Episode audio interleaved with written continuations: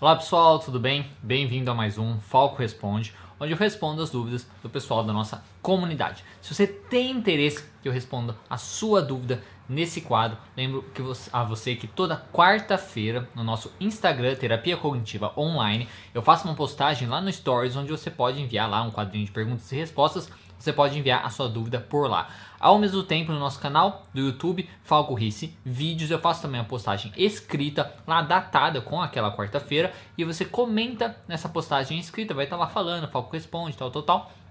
Você comenta nessa postagem escrita e aí eu colho a sua dúvida para depois responder nesse quadro. Tá certo? Lembrando também que todas as dúvidas que eu estou respondendo você pode encontrar na descrição desse vídeo, tá certo? E se esse vídeo passar de 30 minutos eu vou precisar dividir ele em dois. Aí vai estar tá aparecendo aqui se foi dividido ou não e se foi dividido, se é a parte 1 ou a parte 2, certo? E lembrando também que na segunda-feira esse vídeo vai ao ar no podcast, nosso podcast, em todas as plataformas de podcast, que você nas melhores aí, plataformas de podcast. Você pode procurar lá com o psicólogo Diego Falco, que você pode ver esse vídeo em formato de áudio depois, certo? Então, sem mais delongas, acho que é basicamente isso. Lembrando de você se inscrever, dê um joinha se você gostar desse conteúdo e compartilhar com quem você é, gosta e também clica no sininho para receber todas as notificações.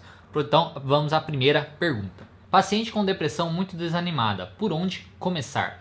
Olha, você tem que começar basicamente entendendo o, quais os pensamentos que aquele paciente tem, o que está causando, o que, que está gerando esse desânimo desse paciente.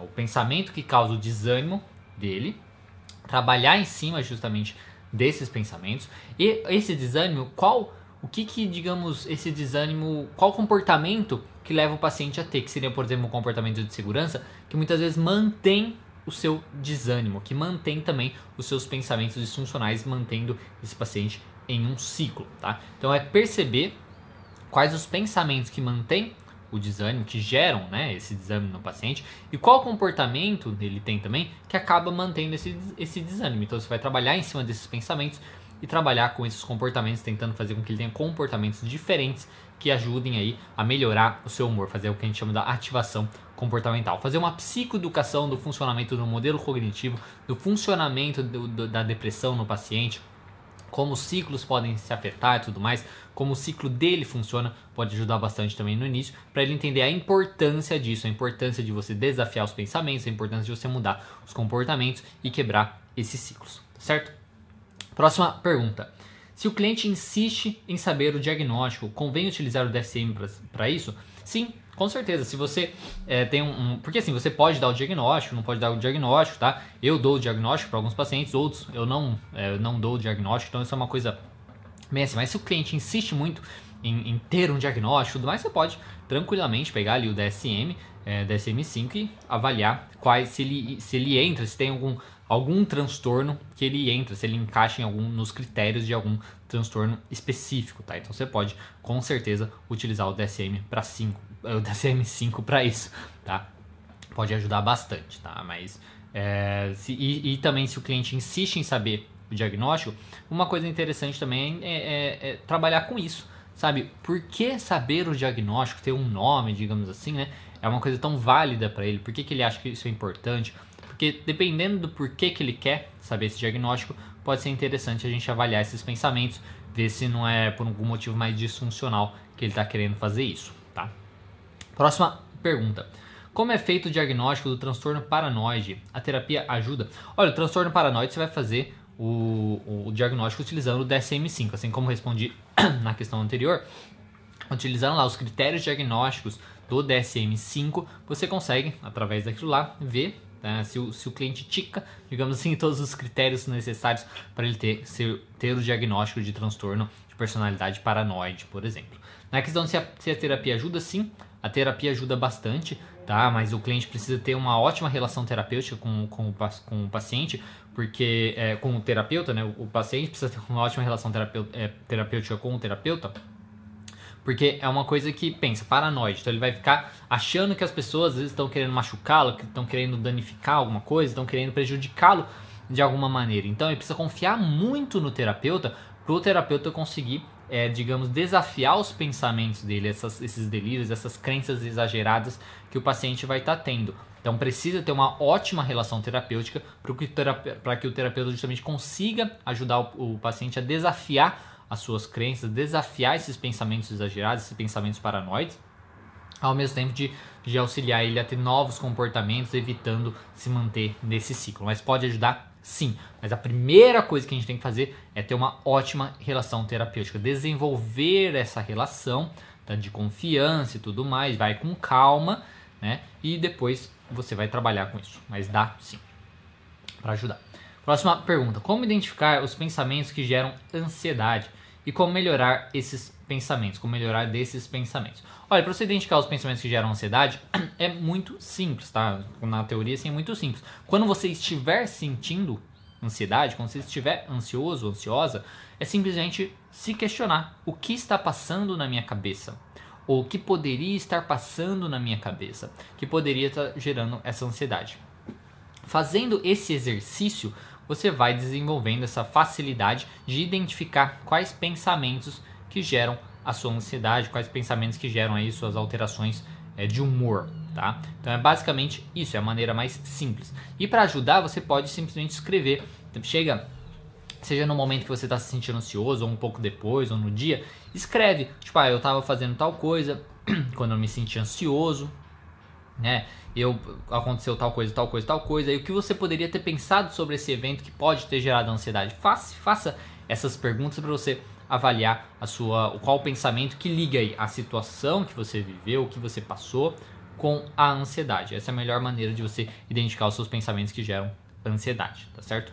Normalmente são pensamentos que envolvem a sua capacidade de você às vezes não ser capaz de lidar com alguma situação ou de uma situação ser pior do que ela realmente pode ser. Se é uma situação muito exagerada ou as consequências dessa situação ser uma coisa terrível para você e você achar que você não consegue lidar com aquilo, seja com a situação ou com as consequências daquela situação. Normalmente, pensamentos da ansiedade envolvem isso. E a outra pergunta é como melhorar desses pensamentos? Avaliando esses pensamentos. Você precisa, como eu disse, como é, é a questão aí de, é de exagerar a situação, exagerar o perigo daquela situação, exagerar as consequências daquela situação, você precisa trazer para a realidade, mostrar a realidade, tentar avaliar através de evidências que talvez você está exagerando, que talvez o perigo não é tão grande assim, pode ser uma coisa ruim e tal, mas não é tão terrível, e as consequências também talvez não sejam tão terríveis assim. Ao mesmo tempo, de mostrar que você é mais capaz do que você provavelmente imagina, tá? Você e se você não for mais capaz do que você imagina, aprender a ser mais capaz do que você imagina, tá? Então aprender a ser mais capaz, treinar, estudar mais, enfim, independente do que for, aí melhorar a sua capacidade. Então é trazer basicamente para a realidade, tá? Sua capacidade, ficar mais perto da realidade e a situação, o perigo real, consequência também mais perto da realidade. Isso vai ser a maneira de você trabalhar com esses pensamentos certo? Então é, é examinar os pensamentos, basicamente. Próxima pergunta. Como funciona o viés da confirmação na TCC? Se possível, exemplos. Obrigado desde já. Bom, viés de confirmação basicamente é aquela pessoa que ela busca né, maneiras de tentar confirmar as suas crenças, confirmar o que ela acredita. Só que ela busca coisas para confirmar, coisas que têm um viés daquilo. Então, ela, digamos, é a favor, é a favor da legalização da maconha por exemplo, a favor da legalização da maconha, ela utiliza é, informações enviesadas tá, para confirmar que não tem problema nenhum você legalizar a maconha. Ah, porque a maconha é benéfica para tal coisa, porque a maconha ajuda com glaucoma, porque a maconha tal tal. Ela usa esses viés para confirmar que aquela crença, que o que ela acredita, tudo mais, é válido, que é bacana. E ela, ela direciona esse viés. Então é um pouco né, de, pode ser de má fé, digamos assim, porque ela acaba esquecendo né, de utilizar as outras informações. Por exemplo, no caso da maconha, novamente, milhões de estudos, né, de milhares aí de estudos que demonstram como é, pode ser problemático ativar diversos outros transtornos psicóticos, transtornos exagerados, transtornos bem é, ruins, assim, graves, é, quando a gente fala de saúde mental tudo mais. Todas as outras questões também que pode causar por conta da, do uso da droga, tá? Questão familiar, de relações e tudo mais, de você estar tá escapando da vida, enfim. A pessoa esquece, tá? ela desfoca, ela foca apenas na, naquela informação que confirma a crença dela, em vez de focar naquilo que pode talvez desconfirmar a crença dela. Então não é, não é nem um pouco, digamos, científico, Tá? Você simplesmente pega uma informação que confirma o que você quer e você não, não debate essas informações, não coloca na dúvida. Então isso é basicamente o viés da confirmação. E como que a gente vai trabalhar com isso é mostrando o outro lado. Tá, então você está falando que essa informação aqui corrobora o que você está falando, né? confirma o que você está afirmando e tudo mais. Mas e essa outra informação aqui? Essa outra informação, o que, que você diz sobre ela? Aí a pessoa vai falar e tal, e aí, vai, a gente, aí a gente vai ver o quão exagerado é isso. Que se ela vê outra informação e fala, não, essa informação aí é falsa e tal. Né? Aí a gente pode colocar, olha, talvez provavelmente você está na questão de um viés de confirmação e tudo mais, tá? Mas é avaliando esses pensamentos. Espero ter respondido a sua dúvida, não sei exatamente se era isso que você queria é, escutar. Bom, próxima pergunta. Tem como falar sobre o cartão de resolução de problemas? Olha, não tem um cartão de resolução de problemas, tem o cartão de enfrentamento e tem a resolução de problemas. A resolução de problemas basicamente é um, é um tipo um exercício assim que a gente pode fazer né, no, no tratamento, que seria avaliar. Tá? O, a pessoa tem um problema, e aí a gente pode avaliar quão benéfico seria ela conseguir resolver aquele problema, o que ela evitaria se ela resolvesse aquele problema, o que ela conseguiria se ela resolvesse aquele problema, se ela não resolver o problema, como isso pode ser ruim, tá? Isso para tentar motivar a pessoa a buscar a resolução. Depois, envolveria pensar em diversas possibilidades de resolver esse problema. Faz um brainstorming, um pensamento intenso sobre isso para tentar achar possíveis soluções. Aí pega todo, nem que seja bem é, soluções meio bestas até. Aí você pega todas essas soluções, faz uma lista de vantagem e desvantagem para cada uma dessas soluções e aí avalia qual é a melhor solução naquele âmbito, naquele momento, e aí você coloca uma estratégia em prática não para colocar aquela solução em prática passo a passo. Começando, ah, tá, então o que, que você precisa fazer passo a passo? Então o objetivo é esse vamos quebrando isso em é, tipo um objetivo, um meta, submeta, tarefas, tá? Para você ir fazendo de pouquinho em pouquinho para você conseguir resolver o problema. Isso aí seria a resolução de problemas. E o cartão de enfrentamento é quando você desafia os pensamentos do paciente. Então o paciente trouxe um pensamento disfuncional, tá? Ele traz ali um pensamento é, disfuncional, por exemplo, minha amiga não gosta de mim, né? minha amiga não gosta de mim. Aí a gente faz toda uma avaliação e vê que na verdade ela está ele tá fazendo uma leitura mental, né? Na verdade, a amiga nunca falou nada, a amiga, na verdade, sempre tá lá presente, né? Sempre fez várias coisas para ela, tá sempre junto, sempre liga, entra em contato, tal, tal, tal, sabe? Tem várias coisas. A gente faz toda essa avaliação né, desses pensamentos, buscando evidências a favor e contra esse pensamento do, do paciente. Quando a gente tem todas essas informações novas, essas evidências, mostrando que na verdade, talvez é bem provável que na verdade a amiga na verdade gosta mesmo dela e não ao contrário, a gente, a gente desenvolve uma resposta a esse pensamento. Então, ah, apesar de eu pensar que minha amiga não gosta de mim, tenho diversas evidências que mostram que ela gosta de mim, como tal, tal, tal, tal, tal, tal, tal, tal, tal, tal coisa nesse sentido. E ela, ela ter é, ficado mais quieta naquele dia, pode não dizer nada, às vezes diz que ela estava incomodada com alguma coisa, sabe? Coisas nesse sentido. Você vai pega todas as evidências que você, todos os dados, todas as informações novas que você obteve através dos seus questionamentos a respeito daquela daquele pensamento e forma esse cartão de enfrentamento. E aí você vai ler esse cartão sempre que possível. Você vai ler, na verdade, todo dia, né? E sempre que esse pensamento surgir, também você vai ler esse cartão. Essa é a ideia. Espero ter falado aqui. Você falou cartão de resolução de problemas, então eu falei dos dois é, separados aqui. Próxima pergunta. Depressão. Depressão devido a frustrações. Como o psicólogo deve atuar?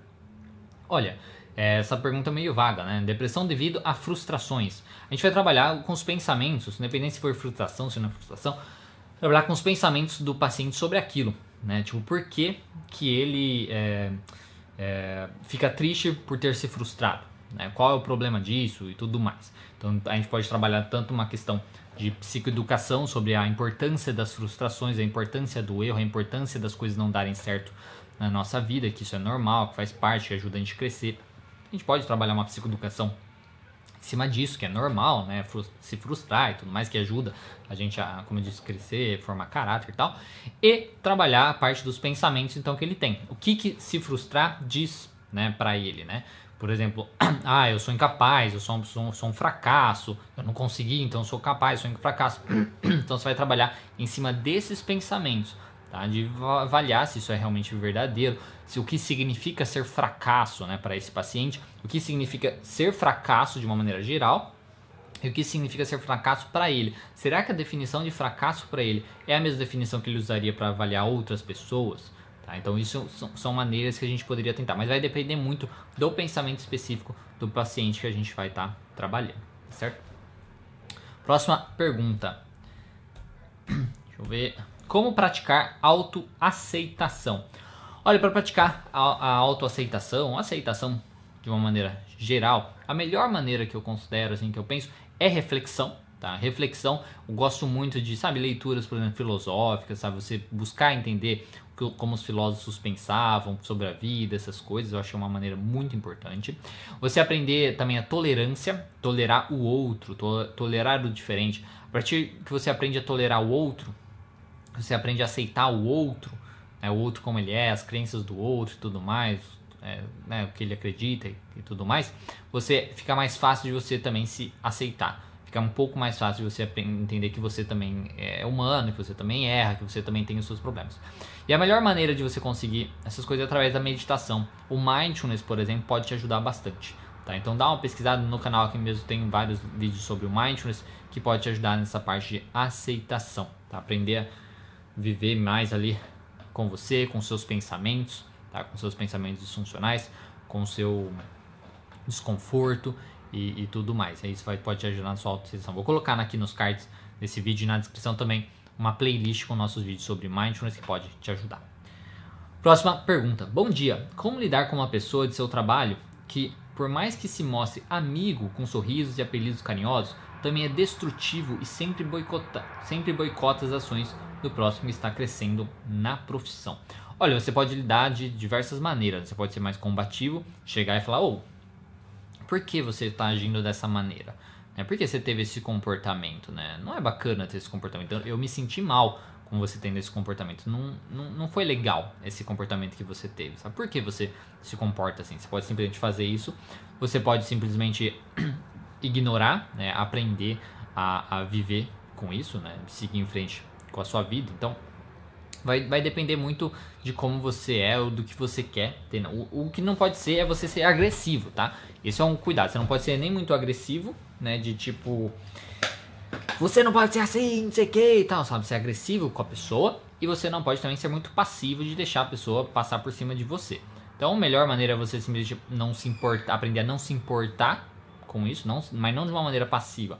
Mas simplesmente não se importar. Vai vendo a sua vida, se o outro faz isso com você, entendeu?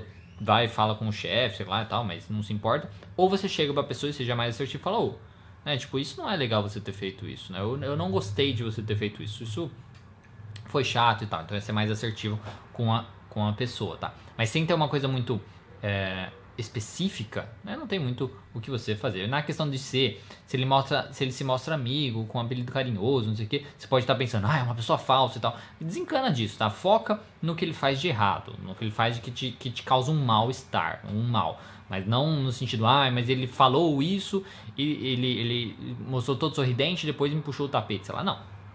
Desfoca disso. Foca no puxou o tapete. Entendeu? Tchau, você fez esse comportamento que você teve me magoou, me deixou chateado. Por que você fez isso? Seria mais nessa nessa linha, não de ficar relacionando, mas você agia de um jeito, foge dessa, desencana disso porque é, é besteira, não vai levar a nada. Foca no comportamento negativo, no comportamento ruim que te fez mal e aí fala com a pessoa, mas tenta falar de uma maneira tranquila, certeira. Não sei se te ajuda, mas eu posso falar. Próxima pergunta. Bom dia, não sei se já fez um vídeo sobre hipnose, mas queria saber o que você acha sobre hipnose junto com a TCC. Eu já fiz um vídeo, na verdade, respondendo uma dúvida também sobre hipnose, o que eu acho, né, hipnose clínica e tal. A minha opinião, né, é uma opinião um pouco controversa, várias pessoas, até mesmo várias pessoas que trabalham com terapia contínua comportamental tá? Porque a, ah, eu gosto de, assim, eu acho que hipnose de uma maneira geral, tá? Hipnose é, de uma maneira geral, acho ok, é uma, uma técnica que existe há muito tempo e tudo mais. Não gosto de pessoas que não são formadas em psicologia ou psiquiatria ou coisa assim, fazendo uso de hipnose para tratamento de transtornos, tá? Depressão, ansiedade, isso eu não gosto, tá? Não sou a favor dessa, disso. Se a pessoa faz hipnose para qualquer outra coisa aí da, da, da vida dela, ah, para se sentir mais motivada, para enfim, qualquer coisa da vida dela, problema.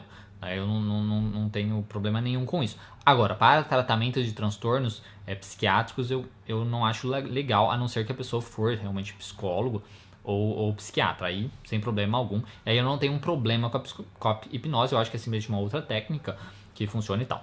No uso dela na TCC, eu não gosto, tá? Porque principalmente hoje em dia, com a questão da terceira onda e tal, a gente trabalha muito a questão da aceitação da pessoa aprender a se aceitar. Então, assim, hoje, até mesmo você fazer uma. Vamos supor, você está muito ansioso e você fazer uma respiração.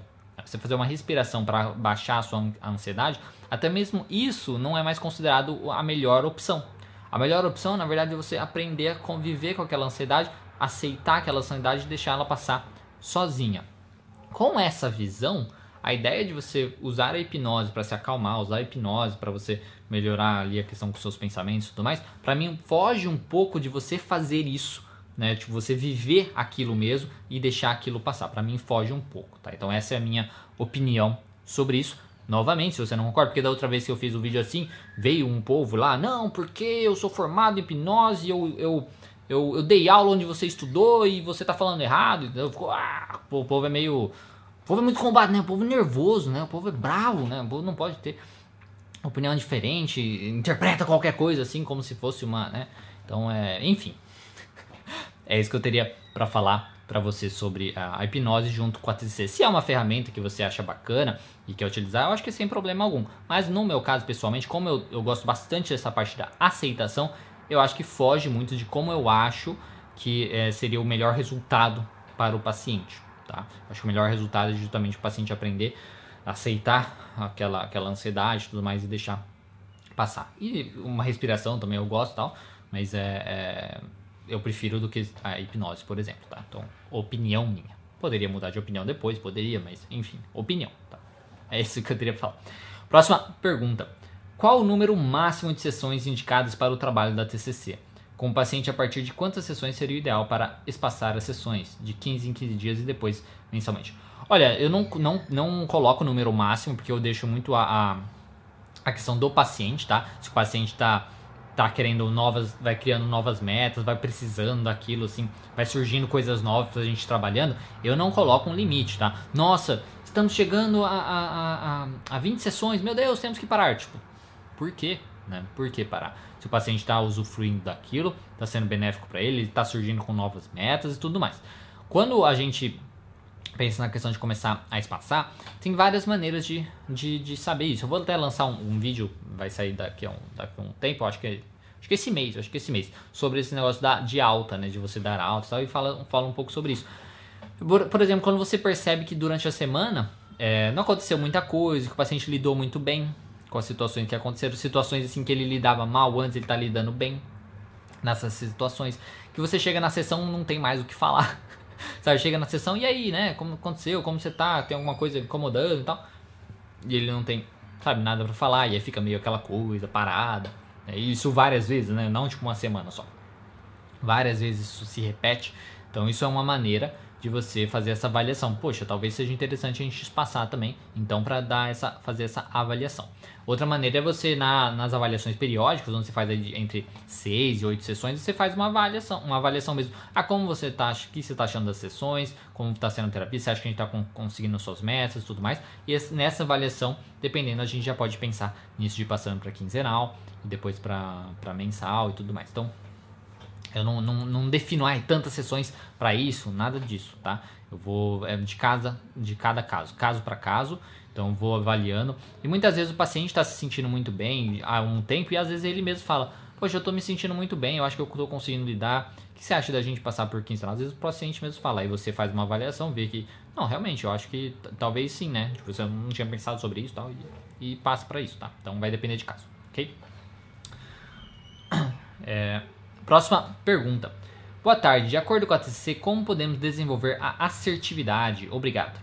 Então, para a gente desenvolver a assertividade é você treinar a assertividade. Primeira coisa, você precisa saber o que é ser assertivo ou não, que é basicamente entre ser agressivo e ser passivo. Ser passivo é você, é você, assim, a gente tem todos nós temos uma lista de direitos, né? Direitos, direito de falar não, direito de querer as coisas não, direito de se expressar ou não se expressar, todas essas coisas. O passivo, ele deixa o outro tomar o seu direito. E o agressivo, ele toma o direito do outro, tá? ele atropela o direito do outro. E o assertivo, ele conhece os seus direitos, ele exige os seus direitos, tá? então ele coloca em prática ali os seus direitos, mas ele não passa por cima do outro, ele não é agressivo, nada, ele às vezes é mais firme, mas não é agressivo, nada disso.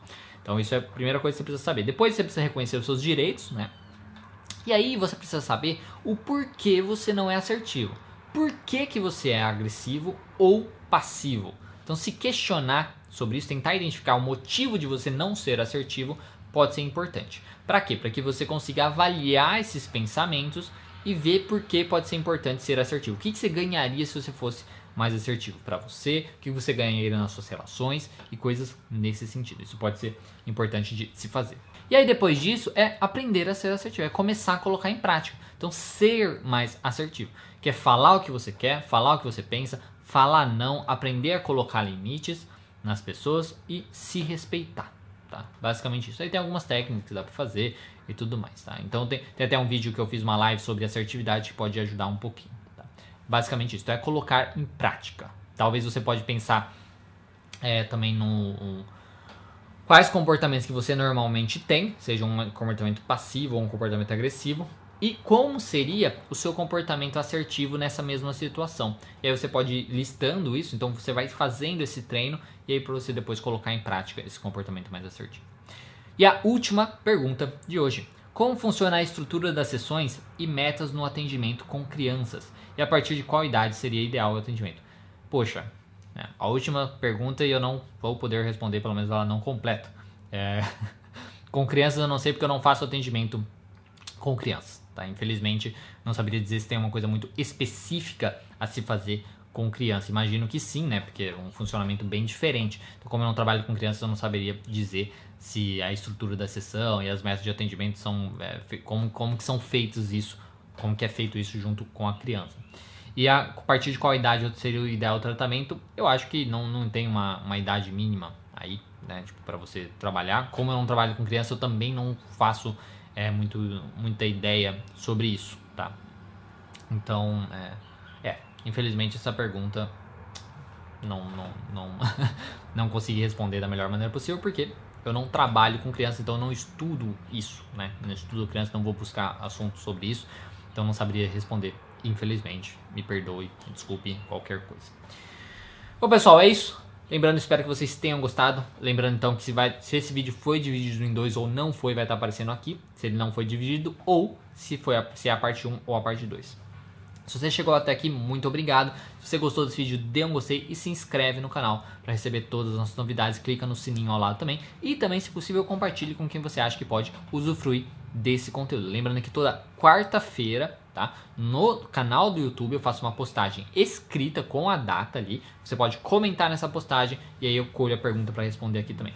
Ao mesmo tempo, no nosso Instagram, Terapia Cognitiva Online, eu faço lá um stories com um quadrinho lá de perguntas e respostas que você pode enviar a sua dúvida por esse quadrinho também. E aí depois eu colho a sua dúvida e respondo aqui também. E também na segunda-feira vai ao ar nas todas as plataformas de podcast, simplesmente procurando lá psicólogo Diego Falco que você encontra, tá certo? Então, basicamente é isso. Um bom final de semana para você, porque você provavelmente está vendo esse vídeo no sábado ou se você está vendo depois, enfim, bom final de semana, boa semana, bom dia para você, tá? E é isso. Eu acho que é basicamente é isso. Muito obrigado e até o próximo vídeo.